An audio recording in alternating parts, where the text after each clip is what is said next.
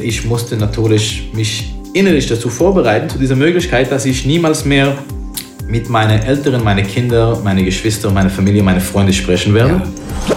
Die meisten, die ultraorthodoxe chassidische Frauen, wollen nicht einen Mann haben, der einen Führerschein hat.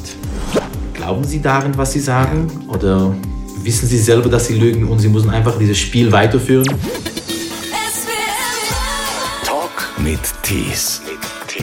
Akiva Weingarten ist in einer ultraorthodoxen jüdischen Gemeinde in New York und auch in Israel aufgewachsen und ist nach 30 Jahren ausgestiegen, weil diese Welt für ihn unerträglich wurde. Er hat das Leben in dieser geschlossenen Gesellschaft mit einem Leben in Nordkorea verglichen. Letztendlich ist er in Berlin gelandet. Wie steinig der Weg bis dorthin war, darüber schreibt er in dem Buch Ultraorthodox Mein Weg. Hallo nach. Ja, man weiß ja nie genau bei dir, wo du bist. ja, das ist richtig. Ähm, äh, anscheinend äh, gibt es nicht äh, äh, genug Rabbiner in Europa. Manchmal braucht man einen Rabbiner von mehreren Gemeinden oder ja. ist gebraucht. Mhm. Und äh, ja, ich pendel zwischen äh, Dresden und Basel, das ist richtig. Und bist jetzt gerade in, ich schätze, in Dresden. Jetzt gerade in Dresden, ja. Du hast bisher eine, eine wirklich hochinteressante Geschichte hinter dir. Du bist aufgewachsen in Montsey und diese Gemeinde, die Satmar-Gemeinde, zählt zu den extremsten orthodoxen Juden überhaupt, wird auch oftmals als Sekte bezeichnet. Das Leben Richtig. in dieser wirklich strengen Gemeinde, das hat so gar nichts mit dem zu tun, was unseren Alltag ausmacht. Kein Radio, kein Internet, keine Zeitung. Inwiefern hat dir das damals, auch schon als Jugendlicher, gefehlt? Ähm, eigentlich nicht wirklich, weil ähm, wir sind damit aufgewachsen, dass so die Normalität aussehen sollte. Und äh, das gehörte einfach zu unserem Alltag. Und ähm, man muss sich ja vorstellen, ähm, man begegnet Menschen vom 18. Jahrhundert. Solange sie im 18. Jahrhundert bleiben, in ihre Städte, fällt ihnen gar nichts. Wie sah denn der Alltag letztendlich für einen Jugendlichen aus? Ähm, also von sieben ungefähr bis 13 hatten wir nur eine Stunde nicht religiöses Studium an der Schule. Und äh, außerdem waren alle anderen Unterrichtsstunden nur äh, äh, religiöse Texte, religiöse äh, Unterrichte. Und äh, ab 13, nach der Bar Mitzvah, als wir in die Yeshiva gegangen sind, haben wir von 7 Uhr morgens bis 10 Uhr nachts sich nur mit religiösen Texten beschäftigt. Aber es hat nichts gefehlt, in dieser Zeit zumindest. Für uns klingt das jetzt erst schon mal sehr, sehr anders und sehr, sehr anstrengend. Kein Fernsehen, kein Internet. Man kriegt von außen ja kaum etwas mit. Ihr seid quasi ein in euch geschlossenes System dort gewesen. Gebt uns mal so einen kleinen Eindruck, wie das Leben dort organisiert war. Was uns jetzt erstmal so auffällt, wenn wir lesen, das ist zum Beispiel euer heiliger Tag, der Schabbat, ja, der siebte Tag der Woche, unser Samstag im Prinzip. Bei euch ist es äh, der Schabbat, wo ja quasi nicht viel möglich ist. Kein Feuer, kein Auto, Wozu führt das? Einfach um uns mal ganz plakativ zu zeigen, was alles nicht möglich ist. Ähm, ja, keine elektronischen Geräte, keine Autos, nicht schreiben, äh, nicht kochen. Das ist aber auf der anderen Seite auch eine sehr schöne äh, Ruhetag. Ja, zum Beispiel, ähm, äh, wie viele äh, Leute in einer westlichen Gesellschaft ähm, drucken noch Fotos aus. Also fast niemand. Ja? Man postet das manchmal auf Facebook oder man hat das auf dem Handy. Die Ultraorthodoxe drucken noch tatsächlich Fotos, weil äh, wann hat man Zeit, äh, Fotos zu schauen? Am Schabbat. Und am Schabbat kann man keine elektronischen Geräte benutzen. Also meine Mutter hat wirklich riesen Alben von Fotos, die man von Zeit zu Zeit äh, am Schabbat durchschaut. Aber darf man überhaupt das Haus verlassen? Denn Arbeit ist ja verboten aber eben spazieren gehen wahrscheinlich nicht. Aber ich weiß, irgendetwas raustragen, über die Straße tragen, ist verboten am Schabbat. Das ist richtig. Das ist richtig. Also spazieren darf ja. man. Man geht äh, natürlich äh, auch in die Synagoge. Ja, ja äh, Freitagabend, Samstagmorgen oder Samstagmittags und Samstagnachmittags, äh, Samstagabend Ähm, ja, äh, man kann aber zum Beispiel den äh, äh, Talit, Gebetsschal, nicht tragen. Das heißt, man darf das tragen als Kleid, aber nicht mitnehmen in der Hand. Ähm, und äh, also man darf sogar einen Schlüssel nicht mitnehmen. Ja. Das heißt, äh, was macht man, wenn man einen, einen Hausschlüssel mitnehmen muss? Bei uns war das kein Problem. Äh, in Monsi können die Türe offen bleiben. Aber äh, in, mein Großvater zum Beispiel, der in New York gelebt hat, dort, äh, wo, dort hat er in einem Gebäude gewohnt, wo er einen Schlüssel brauchte, um in das Haus reinzukommen. Äh, hatte er eine besondere Gürtel gemacht mit einem Schlüssel drinnen. Das heißt, dieses Schlüssel war ein Teil von seinem Gürtel und dann dürfte er das tragen und dann könnte er ins Haus zurückkommen nach dem Gottesdienst. Also man findet seine Wege, diese Regeln zu umgehen auf legale Art. Aber überhaupt, was machst du mit dem Kind, das du zum Beispiel einmal auf die Straße mitnehmen möchtest, weil du es nicht zu alleine zu Hause lassen kannst? Also ein, ein, ein Baby zum Beispiel. Es gibt da eine Lösung. Also einer zum Beispiel ist der sogenannte ja, E-Ruf. Das ist eine Mauer, die aber nicht unbedingt aus Stein gebaut sein muss, ne? Diese Mauer. Das ist eine äh, theoretische Mauer. Ja. das heißt, ähm, das, das war ursprünglich eine Mauer und äh, dann haben sie gesagt, na ja, das muss nicht wirklich eine Mauer von Stein sein, das kann auch eine Mauer von Stoff sein. Und dann sind sie dazu gekommen und gesagt, die Stoff selber muss man nicht haben. Es reicht, wenn man ein Draht hat, was auf diese Draht ein, man ein äh, Stoff äh, hängen könnte, mhm. dann reicht das schon als ein Eruf. Aber äh, es gibt, es gibt ein, ein, ein schöner Witz, was ähm, diese, diese Denkensart gut beschreibt. Äh, ja, zu, äh, zu einem Gottesdienst braucht man normalerweise zehn Menschen, ja. Bei den Orthodoxen zehn erwachsene Männer, bei den Liberalen und Konservativen zählen normalerweise Frauen auch mit. Also zwei Leute kommen in die Synagoge und die wollen beten. Die haben aber ein Problem, die sind nur zu zweit. Dann sagt einer zum anderen, guck mal, ich und du sind zwei. Du und ich sind noch zwei. Sind wir schon vier. Uns beide zusammen sind wir schon bei sechs. Wenn wir einen Spiegel bringen, dann sind wir schon zwölf. Das heißt, wir beide können schon gehen.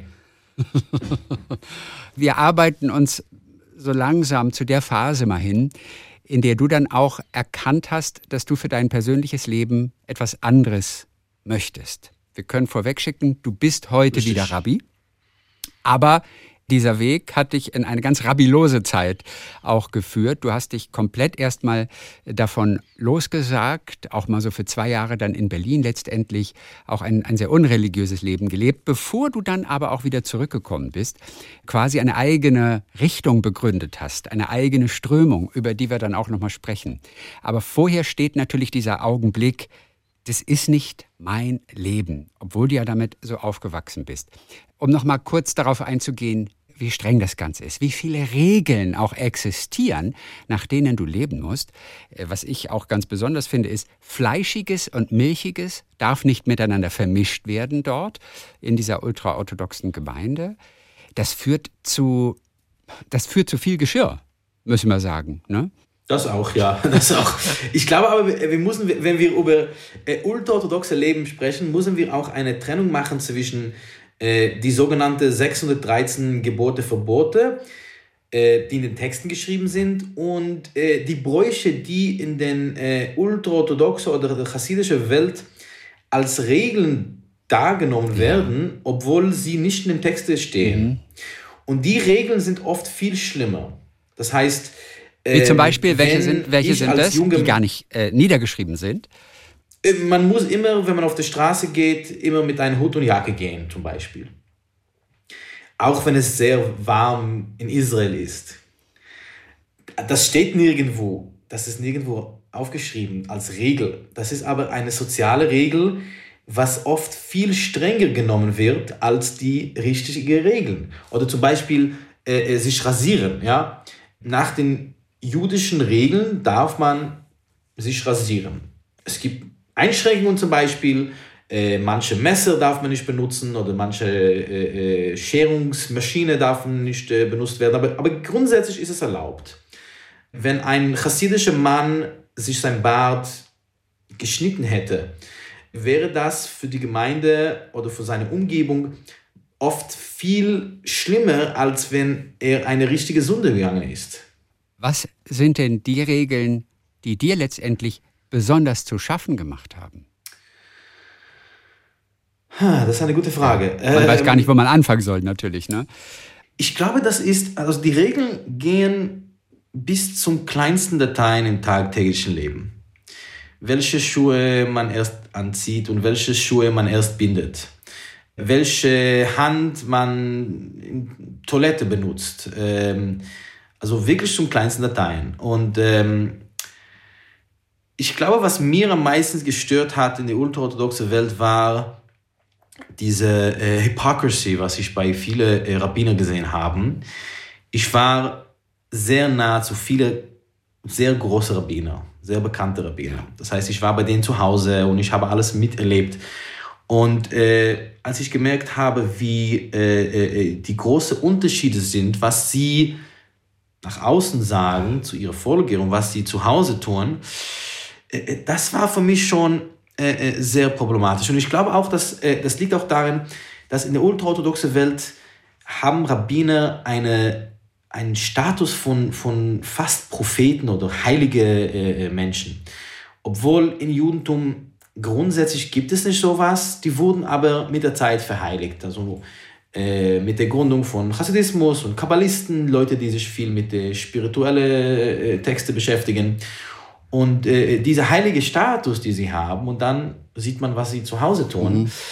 das äh, äh, stellt so ein, ein Dissonanz Was her. war das zum Beispiel, was diese Scheinheiligkeit dort für dich gezeigt hat? Wo hast du aufgeguckt und, und hast gedacht, äh, wie, das macht er hier zu Hause? Darf er doch eigentlich gar nicht. das ist ein, ein Witz auf ein, ein, ein Rabbi die äh, Chassidim glauben, dass ihre äh, Rabbis eine Art von Heilige Geist haben. Also wortlich übersetzt Heilige Geist, aber es hat nicht mit der Heilige Geist, mit der christlichen Heilige Geist zu tun. Das ist eine Art von, das heißt Ruach HaKodesh, dass man alles sehen kann. Das heißt, dass der Rabbi alle Sünde sehen kann von allen Menschen und alles, was passiert, äh, überall. Und äh, es gibt so einen Witz, dass ein, ein, ein Chassid ist äh, reingekommen zu seinem Rabbi und sieht, wie sein Rabbi äh, schaut Porno. Und äh, fragte ihm der Chassid, ähm, warum, warum müssen Sie einen Computer haben, um Porno zu schauen? Sie haben doch Ruach HaKodesh, Sie können alles sehen. Sie, müssen, Sie brauchen doch keinen Computer, um, um Porno zu sehen. Äh, und dann sagte der Rabbi, naja, Ruach HaKodesh ist aber schwarz-weiß. äh, auf seinem Computer kann er das farbig sehen. Das ist natürlich ein Witz, aber ähm, ich habe äh, äh, Rabbiner gesehen, die sich mit ihren Brüdern streiten, mit ihren Familien, ähm, wie sie sich mit Geldern umgehen, ähm, was sie essen, wenn sie alleine sind. Ähm, nicht wirklich unkoscher, aber äh, ihre Chassidim würden sowas nicht essen. Ähm, wie sie äh, äh, so ein, ein sehr bequemes Leben für sich fordern. Ja auch finanziert von ihren Folgern und gleichzeitig fordern sie von ihren, ihren Folgern, dass sie eine bescheidene und einfache Leben führen. Das führt manchmal zu Zweifel. Und sind die Leute, die wirklich dieses machen, ähm, glauben sie darin, was sie sagen? Ja. Oder wissen sie selber, dass sie lügen und sie müssen einfach dieses Spiel weiterführen? Du hast auf jeden Fall für dich dann auch Wege gefunden, dieses nach außen hin perfekt ultraorthodoxe dann auch zu umgehen.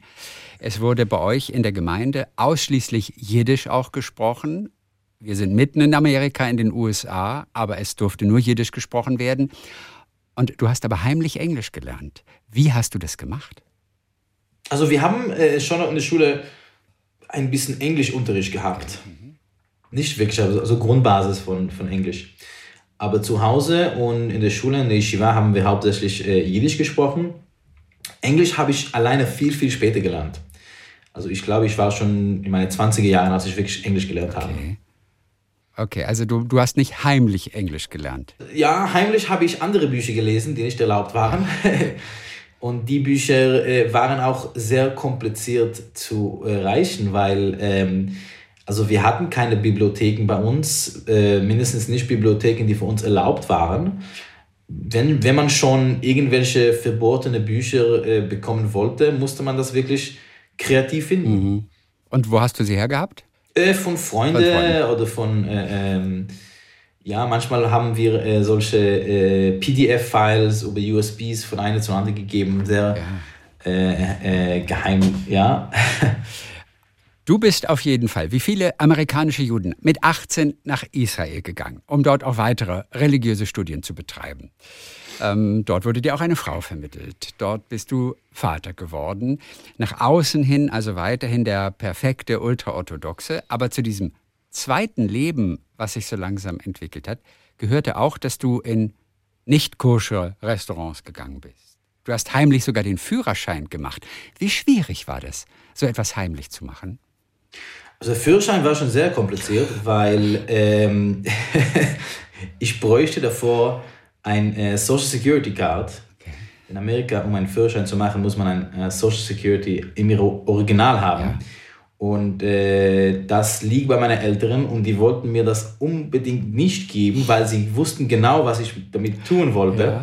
Ich musste eine neue Adresse angeben, eine neue bestellen. Das war schon kompliziert insbesondere für mich, der äh, nicht wirklich sich mit Behörden in Amerika äh, bekannt war oder mhm. äh, das war eine meiner ersten Begegnungen mit amerikanischen Behörden überhaupt. Äh, ich habe es aber geschafft, ja, und meine Eltern haben davon erst viele, viele Jahre später erfahren. Mhm. Also das heißt, ich war einmal in Amerika, damals war ich, also ich war schon damals in, als Student in Israel, aber ich bin nach äh, Amerika gekommen, ohne meine Eltern zu erzählen, um äh, diese Führerschein zu machen. Okay. Was droht dir denn, wenn das rausgekommen wäre? Öh, ähm, also es gibt keine offizielle Strafe. Ähm, man verliert aber in der Gemeinde einen generellen Status. Das heißt, man kann erstmal von der Schule rausgeschmissen werden, das ist klar. Und das passiert oft. Wenn, wenn, es, wenn die, die Shiva herausfindet, dass man einen Führerschein gemacht hat, ist man raus.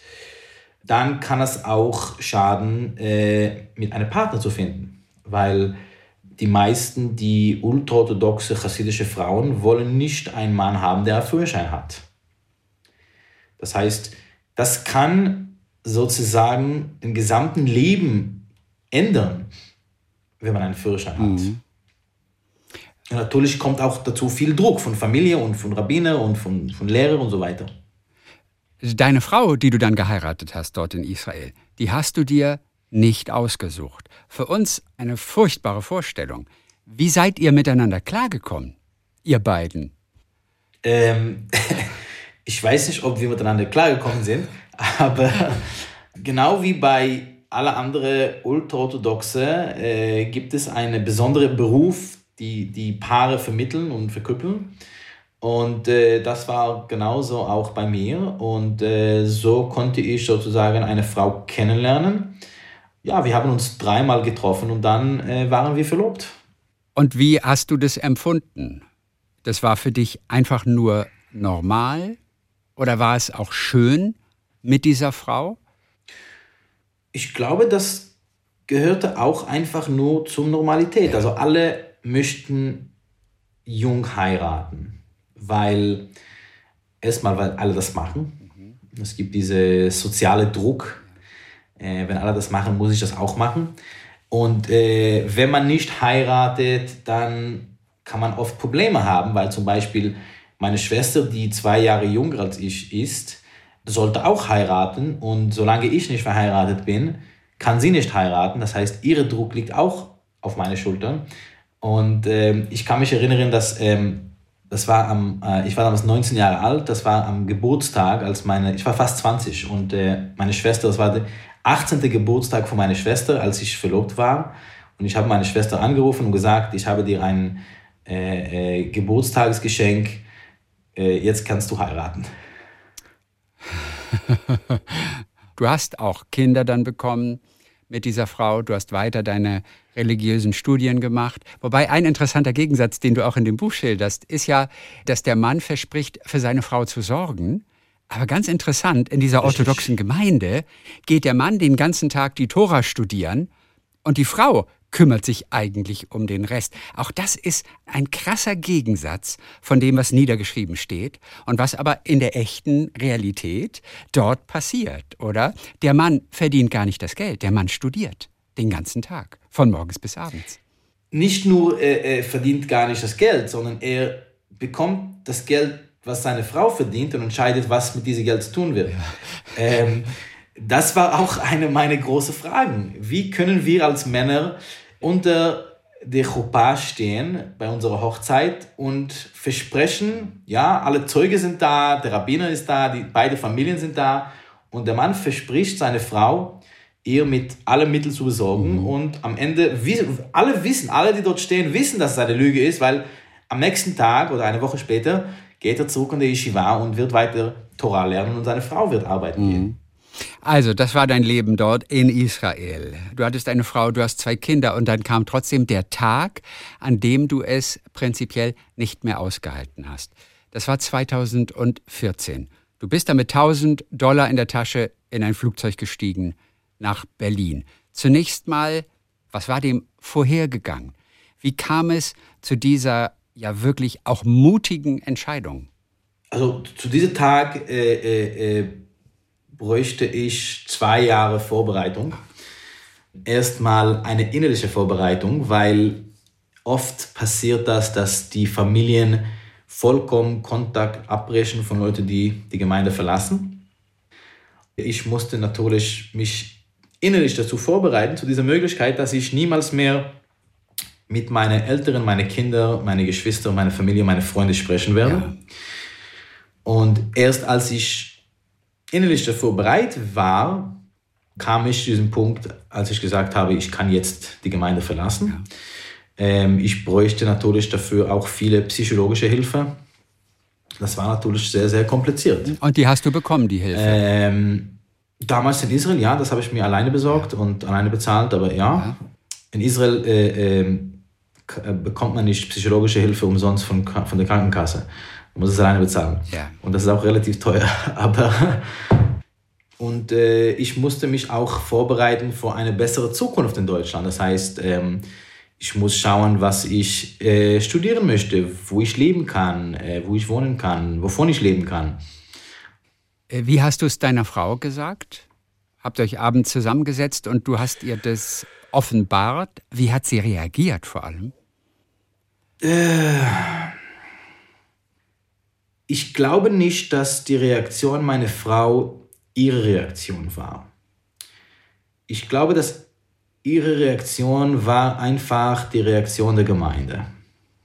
Wenn man in solche Situationen sind, fragt man den Rabbiner. Und das hatte sie auch vermutlich damals getan. Und die Rabbiner haben, ihm, haben ihr einfach gesagt, jetzt musst du dich von ihm trennen. Das heißt, sie hatte nicht wirklich die Möglichkeit gehabt, zu entscheiden, was möchte sie von ihrem Leben haben, was ist ihr wichtig, wo sieht sie sich in zehn Jahren von heute. Das ist alles irrelevant. Mhm. Wer zu sagen hat, sind die Rabbiner. Und wenn man so eine Frage hat, fragt man die Rabbiner und ihre Antwort ist endgültig. Wie hast du es deiner Familie mitgeteilt? Also durften die telefonieren? Telefon haben. Also ich hatte ein längeres Gespräch mit meiner Mutter. Ja, ja, Telefon. Telefon. Telefon. Die sind kein Amish, die haben äh, Telefongeräte. Ja. Also E-Mails, wie gesagt, nur um zu sagen, äh, E-Mails schreiben, was man heutzutage schnell mal machen würde, geht nicht in eurer ultraorthodoxen ähm, Gemeinde. Ne? In manche haben, manche haben äh, auch E-Mails. Okay weil sie haben eine Art von koschere Internet, eine Internet, was gefiltert ist. Ja. Zum Beispiel meine Mutter hat E-Mail, aber sie hat einen, gefilterten Laptop, das heißt, sie hat keinen Zugang zur Webseite. Sie hat aber nur E-Mail. Okay. Das heißt, wenn ich meiner Mutter einen, einen YouTube-Link schicke, dann kann sie das nicht öffnen. Aber E-Mails schreiben kann sie. Okay, gut. Und aber du, du, du bist nach Amerika gefahren, um es ihnen zu sagen? Oder per Telefon? Nö, nö, wir haben, wir haben telefonisch gesprochen. Telefonier. Wir haben telefonisch gesprochen und es war ein, ein längeres Gespräch von ungefähr zwei Stunden. Ja, was gar nicht mal so lang ähm, erscheint für diese großartige Entscheidung, die du natürlich nach all diesem Leidensdruck getroffen hast. Für deine Eltern muss ja auch irgendwie eine Welt zusammengebrochen sein. Oh ja, oh ja, 100 Prozent, 100 Prozent. Ja. Äh, meine Mutter hat natürlich geweint und äh, es war, Aber, aber äh, sie hat eine, eine sehr starke und wunderbare, schöne äh, Entscheidung damals in diesem Moment getroffen mhm.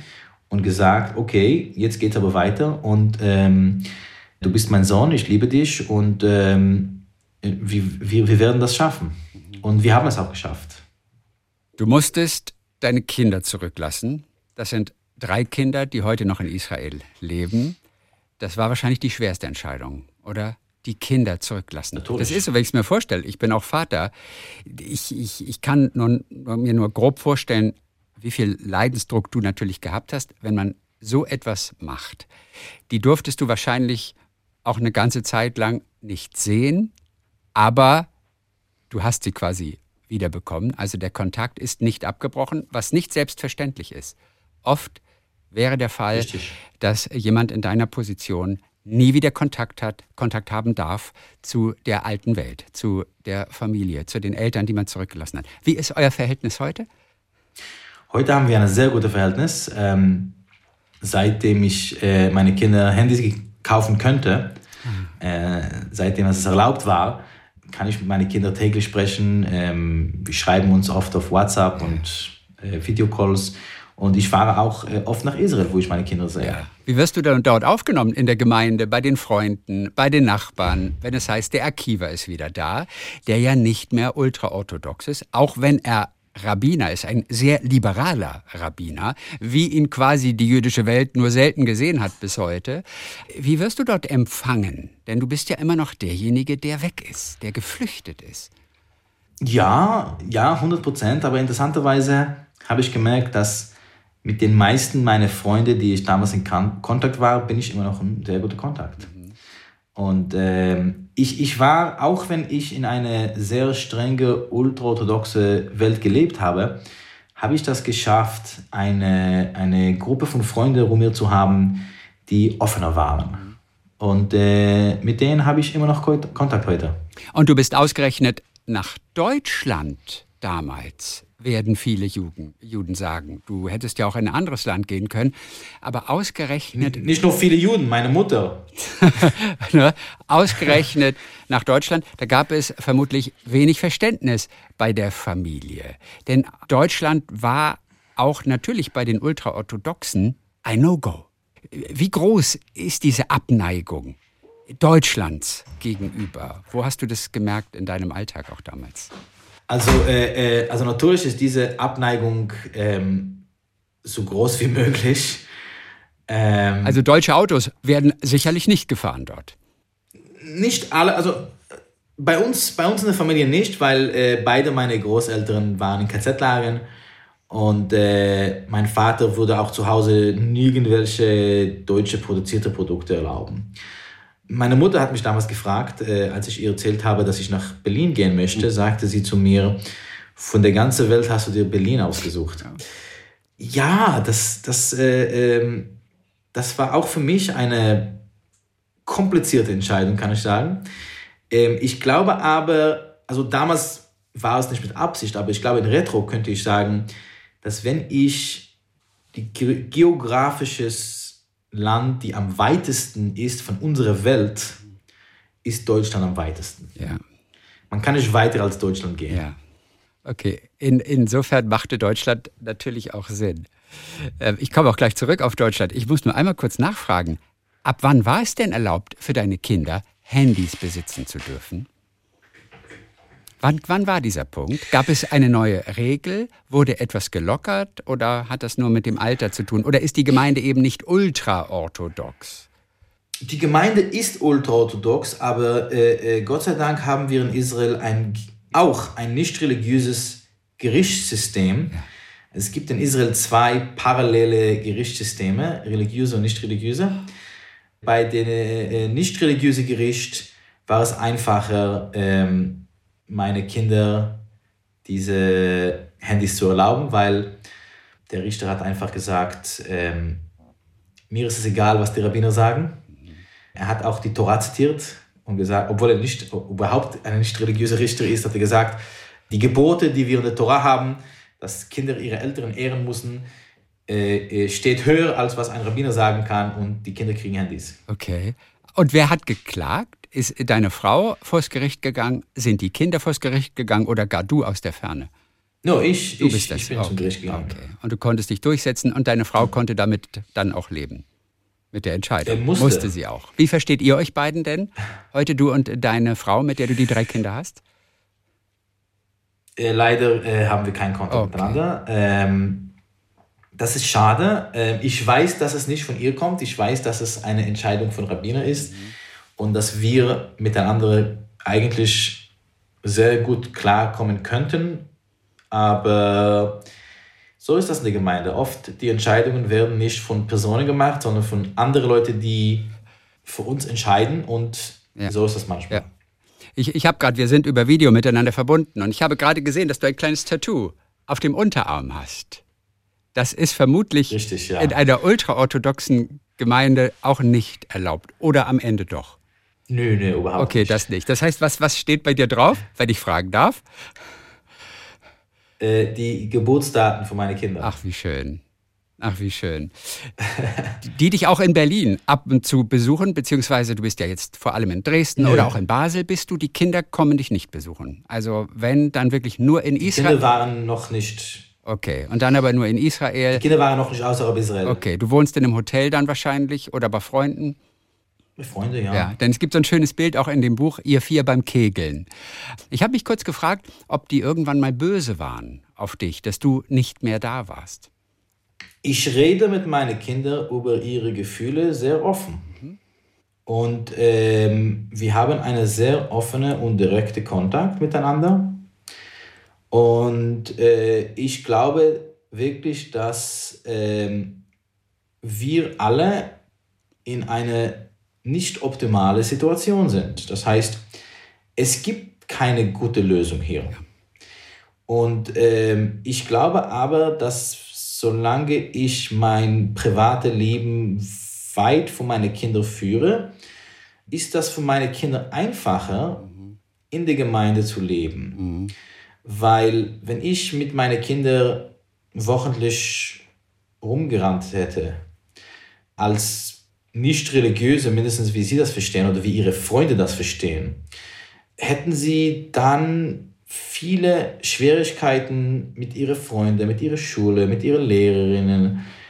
Das alles können wir vermeiden, indem ich äh, in Deutschland bin oder irgendwo anders bin. Ähm, das ist nicht eine optimale Situation, aber das ist, was wir am besten in dieser schlimmen Situation schaffen können.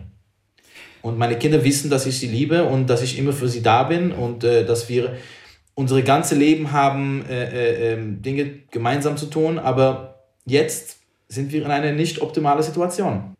Nimm uns ganz kurz zumindest noch einmal mit in diese Anfangszeit in Deutschland. Du bist also nach Berlin. Wie hast du die Stadt damals erlebt? Berlin, Hipster-Metropole. Wie waren für dich die ersten Tage nach der Landung? Berlin ist sehr, sehr groß Ja. und sehr, sehr laut. und ähm, eine neue Sprache, eine neue Mentalität. Die Regeln sind so anders und ähm, man kann das überhaupt nicht vergleichen mit was in Amerika ist oder was in, in Israel ist. Und ähm, ich bin schon jemand, der viel rumreist. Das heißt, ich habe schon viele unterschiedliche Kulturen gesehen und trotzdem war es für mich ein Kulturschock. Ich musste lange, ich habe natürlich äh, Deutsch gelernt und dann Integrationkurse und ich habe versucht, mit Deutschen äh, gemeinsam zu leben und äh, zu verstehen, wie, wie Deutsche ticken und äh, wie alles äh, so sich verwirklicht. Es hat mehrere Jahre gedauert und ich kann sagen, dass bis heute lerne ich noch die großen Unterschiede zwischen unserem Leben und deutschem Leben. Es war auf jeden Fall ein wirklich ganz nicht jüdisches Leben, das du erstmal geführt hast. Du hast in einer WG gewohnt, du warst in Clubs, hast zwei Jahre lang keine Synagoge besucht. Natürlich fühlte sich das komisch an. Was hat es mit dir gemacht? Also diese quasi nicht religiöse Zeit. Ich glaube, wir können auch eine Trennung machen zwischen äh, äh, religiöse und äh, jüdische. Ja. Weil es gibt viele Leute, die äh, ein jüdisches Leben führen, aber würden sich selber nicht als religiös bezeichnen. Ähm, ich werde oft gefragt, ob ich religiös bin und ich sage immer, dass es hängt davon ab, wem Sie fragen. Wenn Sie meine Eltern fragen würden, würden sie sagen, dass ich überhaupt nicht religiös bin. wenn Sie meine Gemeindemitglieder fragen würden, würden sie sagen, dass ich sehr religiös bin. Ja. Aber ja, aber diese Zeit wollte ich eigentlich nichts mit Judentum mehr zu tun haben. Auch nicht jüdische Geschichte, jüdische Kultur, also nichts, nichts, nichts. Ich bräuchte anscheinend diese äh, Reset-Zeit, wo ich alles von neu lerne und schaue, okay, ich weiß, dass ich jüdisch bin. Ich merke, dass das Judentum generell mir noch sehr wichtig ist. Die Frage ist jetzt, was ich mich stellen muss, was von alles, was wir in unserer jüdischen Kultur haben, und das sind viele Dinge, mir immer noch wichtig sind mhm. und ähm, was möchte ich noch beibehalten. Und das klingt und jetzt erstmal einfacher, wenn du das aufzählst, dann klingt es einfach wie, ja, Überlegung, man muss sich entscheiden.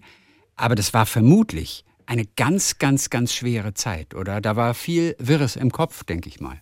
Ja, natürlich. Äh, äh, ähm, ich musste mich mit, mit 30 mein, mein Welt neu aufbauen. Alles, alle Werte, alle äh, äh, Ziele, alles, was, also wie, wie, ein, wie ein Teenager, der sich sein, sein, sein Leben neu aussucht, welche Richtung zu gehen. Mhm. Und was hast du beibehalten? Was hast du abgelegt? Ha. Ich glaube nicht, dass es eine klare Trennung gibt von Dingen, die ich unbedingt beibehalten habe und Dingen, die ich vollkommen abgelehnt habe. Mhm. Was ich äh, sicherlich nicht, nicht äh, äh, äh akzeptieren kann, auch jetzt heute als Rabbiner, ist Regeln, die von Rabbiner geschrieben worden sind, als in Stein geschrieben. Ja. Und gewisse Rabbiner das heißt, in einer hohen Position haben ein Recht, sozusagen auch die Tora zu kommentieren, sie auszulegen und können sozusagen eigene Regeln dazuschreiben, ne? die dann für die Gemeinde zumindest gelten. Das ist, äh, glaube ich, so ein bisschen, was so die Position eines Rabbiners auch noch mal so beschreibt und die Macht, die die auch haben dann. Genau. Und, und ich glaube nicht, dass Rabbiner Macht haben sollten. Ja. Du bist heute selber Rabbiner. Du bist also nach dieser Zeit, in der du versucht hast, möglichst unjüdisch zu leben, dann aber auch wieder zu deiner Kultur zurückgekehrt und hast sozusagen eine liberale Bahn, hast eingeschlagen. Du arbeitest heute als Rabbiner in der liberalen jüdischen Gemeinde in Basel und einmal in Dresden. Du hast ein Zentrum gegründet für jüdische Männer und Frauen, die ähnlich wie du aus dieser ultraorthodoxen Welt ausgestiegen sind. Denn das ist ein ganz, ganz schwieriger Schritt. Ich glaube, die Suizidrate unter Juden, die eine ultraorthodoxe Gemeinde verlassen haben, die ist überdurchschnittlich hoch ja, was ist der Druck letztendlich? Ich meine, wir können es natürlich erahnen, wir haben darüber gesprochen, aber viele schaffen es nicht. Du hast es auf jeden Fall geschafft, wobei du dir auch nicht sicher warst in deiner ersten Zeit. Du hast einmal geschrieben, glaube ich, du standest in dieser Zeit, als du auch in Clubs gegangen bist, in WGs, du hast es vermieden, an einem Fenster zu stehen. Richtig. Weil du Angst hattest, dass du dir selber was antun könntest? Richtig, richtig ähm, in, in meinen ersten Monaten in Berlin war ich wirklich verzweifelt und ähm, ich war alleine und äh, hatte niemanden damals und ich hatte wirklich Angst. Ähm, heute glaube ich, dass Leute, die ausgestiegen sind und erfolgreich waren, haben eine moralische Pflicht, andere Leute zu helfen, die das noch nicht geschafft haben. Und das äh, versuchen wir hier in unserer Best Yeshiva in Dresden zu machen ähm, Leute zu helfen und äh, äh, zu unterstützen, sich zu integrieren, Deutsch zu lernen, Abitur nachholen, Ausbildung, Studium und äh, wirklich ein, ein normales Leben führen zu können. Also bei dir in der Gemeinde, da geht es anders zu. Da haben Frauen auch eine andere Position. Sie sind gleichberechtigt bei dir in der Gemeinde, da darf man auch am Schabbat Auto fahren sogar und das Licht ein- und ausmachen oder Fahrstuhl fahren. Das ist alles erlaubt. Also da sieht man einfach, dass du diese neue Strömung dort begründet hast und da fühlen sich viele auch innerhalb dieser Gemeinde dann natürlich auch um so einiges wohler und auch ein bisschen mehr in Verbindung mit der Zeit heute nicht so rückwärtsgewandt. Genau. Akiva hat geschrieben in diesem Buch Ultraorthodox, mein Weg, über diesen wirklich, wirklich schwierigen Weg, aber letztendlich mit einem ganz schönen Ausgang. Dann Dankeschön für heute. Wir sagen herzliche Grüße nach Dresden. Alles Gute auf jeden Fall und bis die Tage wieder. Vielen Dank. Talk mit Tees.